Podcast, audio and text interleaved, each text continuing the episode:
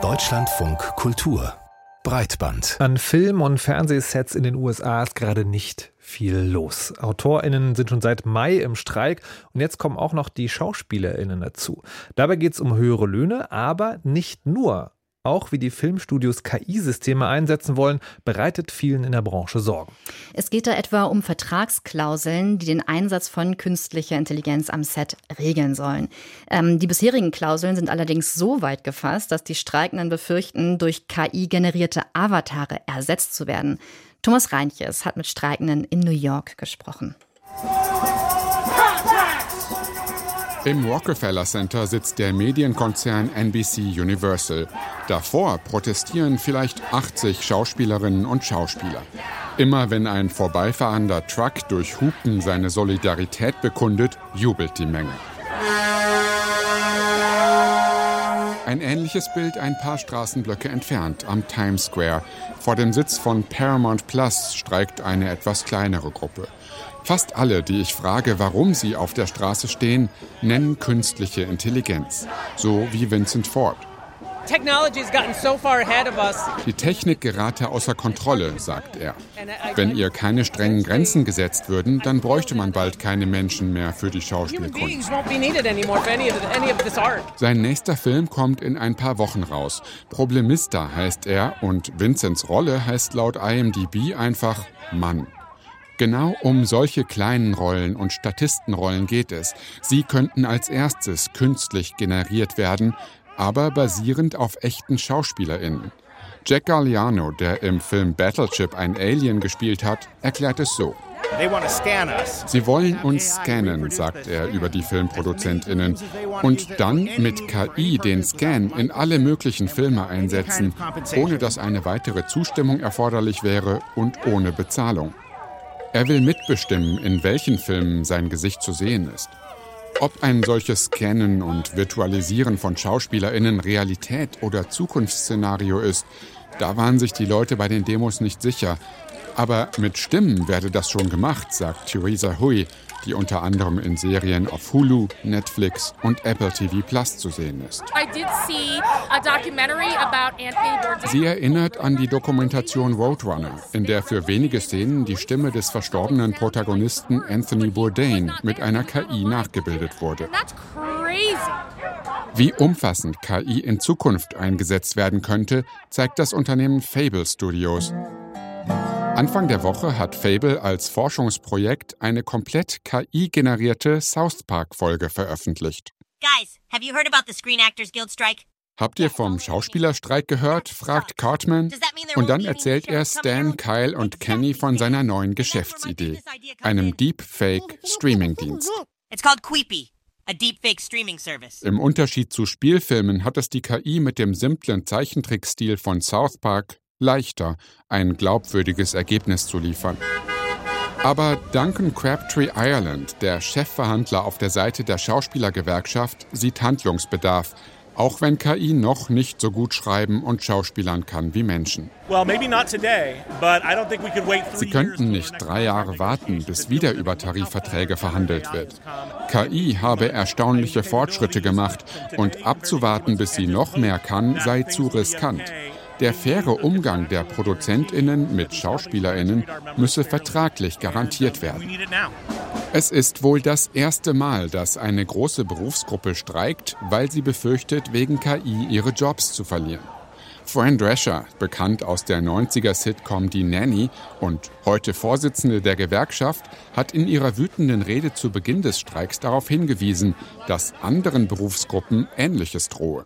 What happens here is important because what's happening to us is happening across all fields of labor.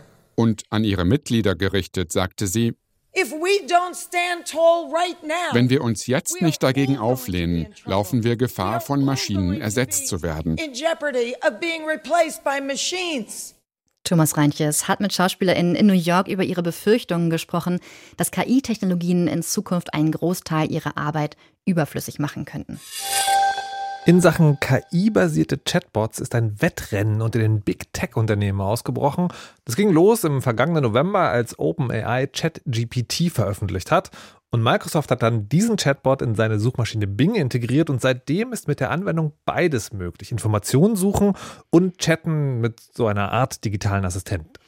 Google ist in der Zeit natürlich nicht untätig gewesen und hat schon bald nach der Veröffentlichung von ChatGPT bekannt gegeben, selbst an einem KI-basierten Chatbot zu arbeiten. Der heißt Bart und lange hat man hier in Deutschland nur von ihm gehört. Nutzen konnte man ihn nämlich aus Datenschutzgründen noch nicht. Das hat sich vor etwa einer Woche geändert. Der Dienst ist für den europäischen Markt offiziell freigeschaltet. Und Bart, der in Test häufig hinter ChatGPT zurückfiel, hat ein paar Funktionen hinzugefügt bekommen. Man kann jetzt zum Beispiel Bilder einscannen und Texte dazu generieren lassen und die generierten Antworten dann wiederum mit anderen teilen oder Chats anpinnen und später weiterführen. Aber kann BART nun mehr als andere Chatbots, die mit einer generativen KI funktionieren? Wir haben mit dem Experten für Sprachtechnologie Aljoscha Burchardt gesprochen. Er arbeitet am Deutschen Forschungszentrum für künstliche Intelligenz und wir haben ihn erstmal gefragt, inwiefern funktioniert BART denn nun anders als andere KI-basierte Chatbots? Also im Grunde ist es äh, relativ ähnlich, was diese Chatbots machen.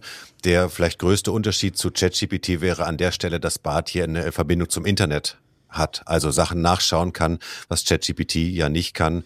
Bart kann wohl auch Bilder einlesen, das habe ich jetzt noch nicht ausprobiert, aber das kann zum Beispiel GPT-4 auch. Das wäre jetzt kein Alleinstellungsmerkmal. Jetzt ist es ja sozusagen so, wenn sowas auf den Markt kommt, gibt es immer gleich auch einen Wettbewerb und dann muss man sich positionieren und jetzt sagen die einen, Bart ist endlich ein faktenbasierter Chatbot und die anderen sagen, nee, Bart ist dümmer als alle anderen. Wo stehen Sie denn da? Also ich weiß gar nicht so genau, was ein faktenbasierter Chatbot sein soll. Mhm. Dann schauen wir kurz in die Vergangenheit. Wenn wir Fakten gesucht haben, haben wir eine Suchmaschine benutzt und dann haben wir Fakten gefunden, hoffentlich in Wikipedia oder auf Webseiten oder beim Deutschlandradio, die Menschen da reingestellt haben. Eine generative KI wie so ein Chatbot generiert ja neue Texte, neue Bilder, in dem Sinne neue Fakten. Und wie sollen die denn geprüft sein? Man kann sich natürlich anstrengen, in bestimmten Domänen keine Fehler zu machen oder vielleicht auch Dinge nachzugucken, aber eigentlich vom, von der Wirkungsweise ist es meiner Meinung nach Quatsch, hier zu hoffen, dass die Maschine nur Wahrheiten rauslässt. Und da macht es keinen Unterschied, dass jetzt sozusagen Internetzugang mit dabei ist? Na, theoretisch kann so eine Maschine natürlich losgehen und Sachen prüfen, aber wenn man sich das mal vorstellt, Basisfakten, eine Einwohnerzahl oder sowas, das kann ich vielleicht noch überprüfen. Aber wenn man der Maschine jetzt sagt, schreib mal einen kurzen Essay darüber, ob der Kapitalismus sich im Großen und Ganzen bewährt hat, ja, was heißt denn dann überprüfen und nur Wahrheiten rausgeben? Also diese Idee des Überprüfens, die habe ich noch nicht ganz verstanden.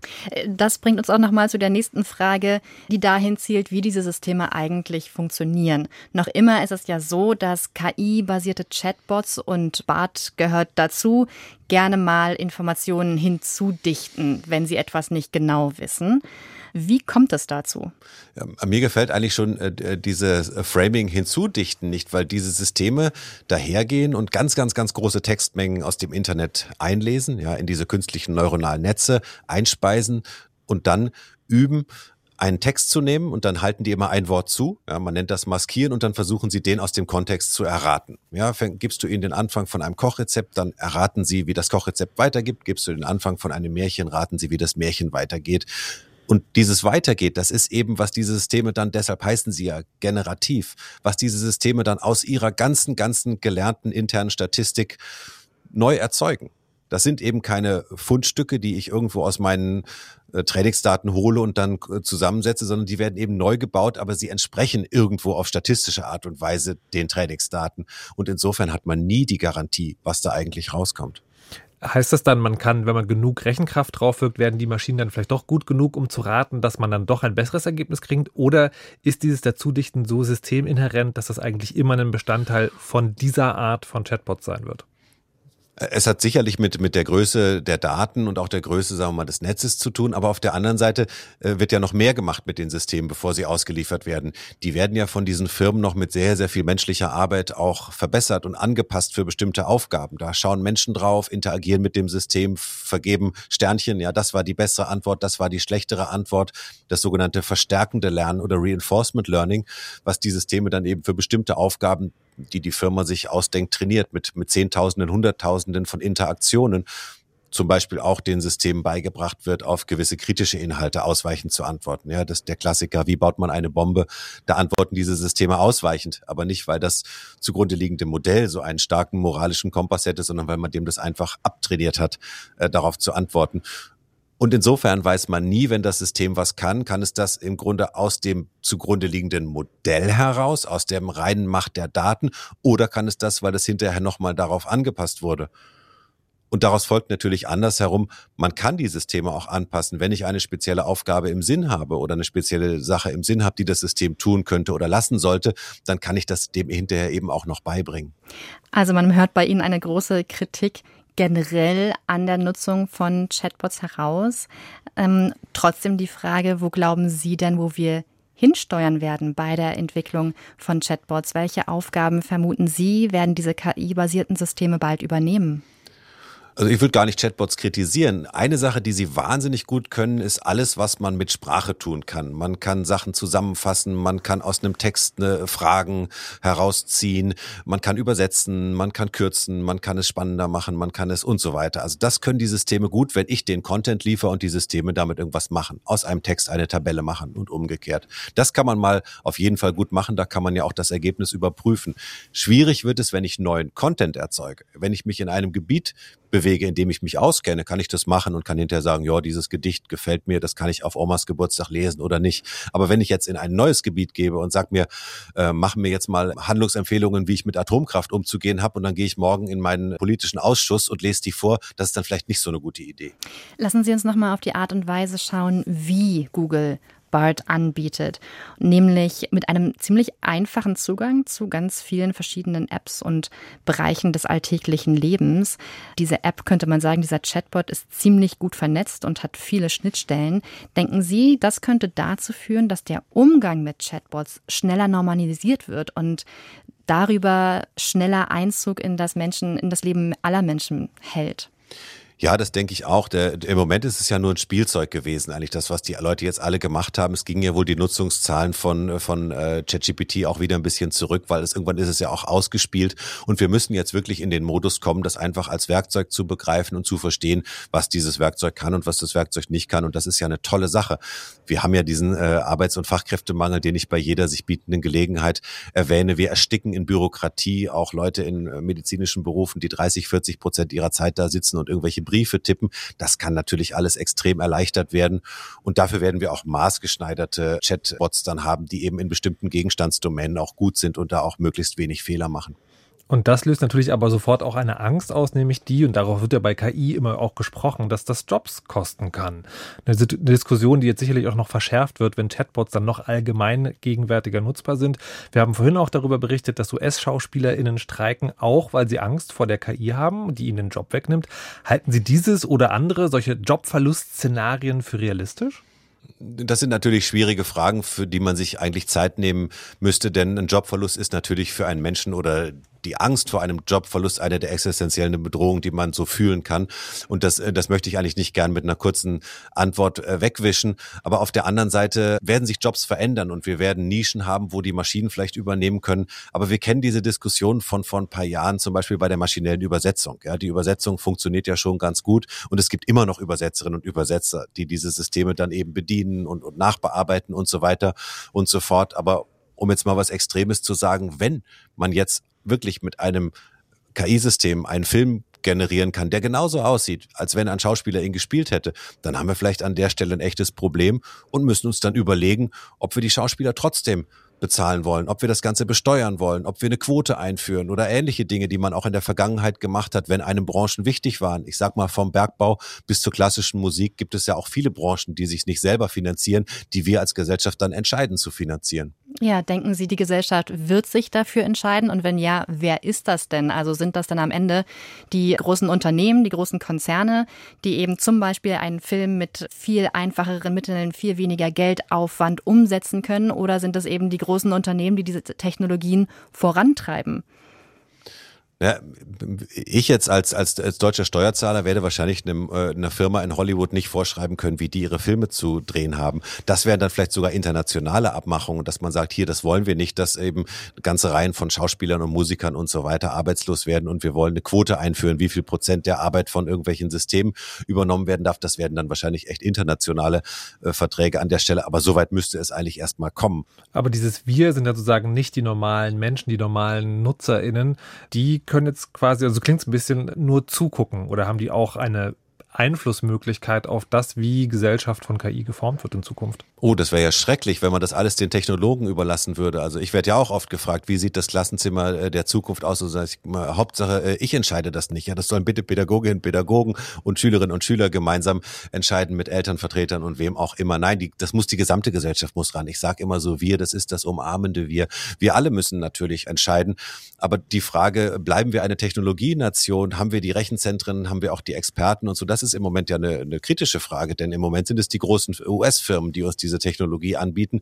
Also da müssen wir uns schon wirklich vielleicht eine Pfadentscheidung hier treffen als Deutschland und auch deutsche Industrie, aber auch die deutsche Politik, ob wir investieren in diese Technologie. Denn dann wenn wir die selber haben, dann können wir sie auch so einsetzen und so formen, wie wir sie gerne hätten.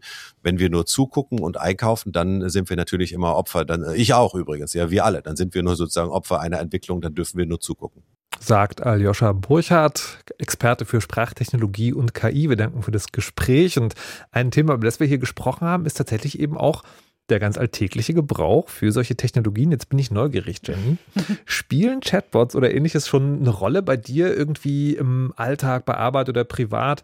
Oder fühlst du dich da als zuschauendes Opfer, wie Burchardt es gerade formuliert hat? Ach Gott, äh, beides vielleicht. Äh, okay. Kann nicht sagen, ob ich da vielleicht irgendwann Opfer werde. Ich muss, glaube ich, ähm, also bei Amazon fühle ich mich als Opfer, weil da habe ich wirklich das Gefühl, da hat mich was so reingesogen. Und jetzt kann man gar nicht mehr anders? ich könnte und wenn ich irgendwie Zeit habe und mir das bedenke, dann denke ich auch, geh in den Laden und geh in das Geschäft und sprich mhm. mit den Leuten und nicht alles für Jeff Bezos und so weiter. Aber wenn nicht, dann fange ich an zu bestellen. Mhm. Und bei KI und Chatbots, da habe ich noch nicht so das Gefühl, ähm, gebe ich jetzt jemandem meine ganzen Daten und gebe ich mich quasi selber auf, sondern ich glaube, ich bin noch am raus ausprobieren und mache ich auch. Ah, ja. Und ich glaube, mein ähm, bisher mein praktischster Use Case ist dieses, ähm, wir lesen ja irgendwie viel als Journalistinnen und Journalisten und manchmal ist es irgendwie alles nicht ganz einfach oder die Tageszeit ist nicht so praktisch. Und äh, das letzte war, äh, da hatte ich so eine Studie auf Englisch und ich saß da abends dran und merkte, ich kann das einfach gerade alles nicht mehr verarbeiten und habe dann angefangen, okay, ChatGPT, sag mir, was steht in dieser Studie drin und zwar in kurz und dann, ah, den Teil habe ich nicht so richtig verstanden, erklär mir den nochmal, sagt die Studie was da und darüber. Und da habe ich gemerkt, oh oh, musst du eigentlich müsstest du hier immer noch mal rückchecken. Ich wollte gerade fragen, machst du das? Guckst du dann sagen, wenn ChatGPT dir sagt, also die Studie sagt das und das, guckst du dann noch mal nach? Sagt sie das tatsächlich? Es ist auf meiner To-Do-Liste, dass das noch gegengecheckt werden muss. Verstehe, ja. Und ich glaube, das ist auch die Schwierigkeit zu verstehen, wann kommen wir quasi auf wackeligen Boden mhm. mit diesen, mit diesen mhm. Chatbots. Ich glaube, der Anwendungsfall ist total praktisch und gut, mhm. aber man muss eben wissen, so wie wir bei der Wikipedia irgendwann mal gelernt haben, check das nochmal nach, da ist mhm. wahrscheinlich nicht alles richtig. Ich muss nochmal bevor das in irgendeinem Skript landet, gucken, ob das wirklich in dieser Studie genauso gesagt wird. Mir fällt gerade eine witzige Gemeinsamkeit zwischen Wikipedia und Chatbots auf. Ne? Am Anfang sozusagen haben beide, Wikipedia klingt wie ein Lexikon, also nimmt man es erstmal ernst, muss sich ermahnen, nachzuschlagen. Chatbot klingt wie ein Gesprächspartner, man muss sich dazu mahnen, das nicht allzu ernst zu nehmen, sondern nochmal nachzuschlagen. Ja, ja, das, äh, das stimmt. Aber äh, dazu kommt, glaube ich, noch, dass er sich eben auch irgendwie so verhält ne? und mhm. irgendwie so ein ja, bisschen ja, so klingt. Ne? Wie ist bei dir? Hast du, äh, bist du schon in Chatbots verfallen ich, oder wie, nenn, wie, wie nutzt du die Technologie? Also, ich, also Chatbots sozusagen, ich habe die ausprobiert, als das aufkam und dann war mir das, also diese, diese inhaltliche äh, Unklarheit und Nebulosität, wie ich es mal nennen will, die war mir dann irgendwie so zu gefährlich, sodass ich und weil ich dieses Gefühl hatte, du musst es halt eh nochmal nachschlagen, nutze ich sie für inhaltliche Sachen fast überhaupt gar nicht. Was ich aber mache, ist, dass, dass ich irgendwann erstaunt festgestellt habe, das hat Einzug in meinen Alltag als Medienschaffender gehabt. Ich habe nämlich einen, äh, einen Podcast, also den veranstalte ich privat mit einem Freund zusammen. Und das Cover, also die Covergrafik für jede Folge, machen wir immer neu. Und die Ausgangslage dafür, es geht um Computerspiele, ist also ein dankbares Thema, auch sozusagen für so eine generative KI. Ich lasse mir ein Bild von der KI generieren und mache dann das Logo vom Podcast nochmal rein. Und das sozusagen, da denke ich gar nicht mehr drüber nach. Und ich finde witzig, dass es also in mir sozusagen das doppelt gibt, ne, was wir hier machen, also die große gesellschaftliche Frage, wie macht man das und so weiter und so fort. Aber dann wie es der Experte auch gesagt hat, zu sagen, in diesem ganz fokussierten Thema, wo ich auch sehr gut einschätzen kann, was passiert da, was nicht. Also ich bin mir über die gesellschaftliche Diskrepanz mit den, mhm. was mit den KünstlerInnen und so auch schon ja. im Klaren. Aber da benutze ich es und da ist es tatsächlich sozusagen, ich würde fast sagen, schon nicht mehr wegzudenken. Mhm. Aber für Skripte und so, wie du einen Podcast denkst und so, soweit nee, noch nicht. Da bin ich, da bin auch ich sozusagen. Noch nicht, auch noch nicht inspirieren lassen. Ich, nee, ich, das ist ganz interessant. Ich fühle mich sozusagen, wie früher die Leute gesagt haben, ich schreibe mit dem Computer, ich schreibe mit der Schreibmaschine. Ich mache das alles noch selbst. Gucken wir mal, wie lange das anhält und wie lange wir uns ähm, kritisch selbst gegenchecken und wo die Grenze ist.